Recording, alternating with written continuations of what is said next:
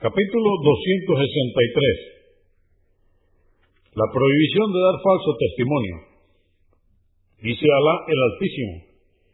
En el Corán, en el capítulo 22, aleya o verso 30, y apartados de decir falsedades.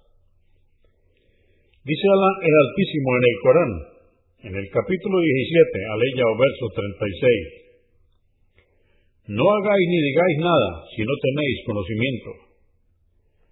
Dice Alá el Altísimo en el Corán, en el capítulo 50, leya o verso 18. No pronuncia palabra alguna sin que a su lado esté presente un ángel observador que la registre.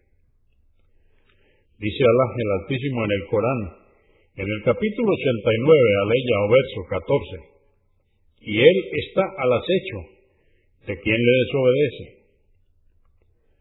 Dice Alá el Altísimo en el Corán, en el capítulo 25, aleya o verso 82. Aquellos que no dan falso testimonio.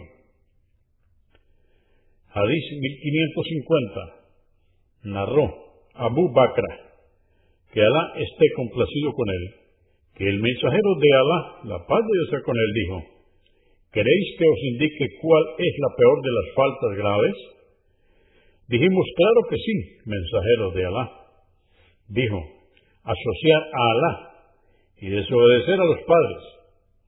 Estaba recostado y se incorporó para sentarse y añadió, también son gravísimas la calumnia y el falso testimonio.